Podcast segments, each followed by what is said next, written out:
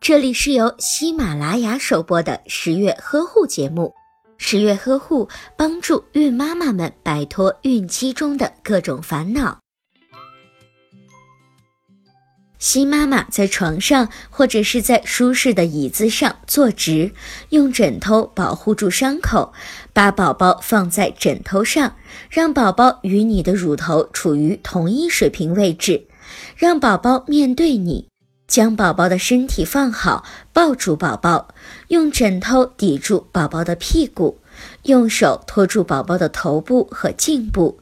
要注意的是，要让宝宝的耳朵、肩膀以及胯部处在一条直线上。然后将宝宝靠近你的乳房，用一只手将乳头送进宝宝的口中，将宝宝摆放好。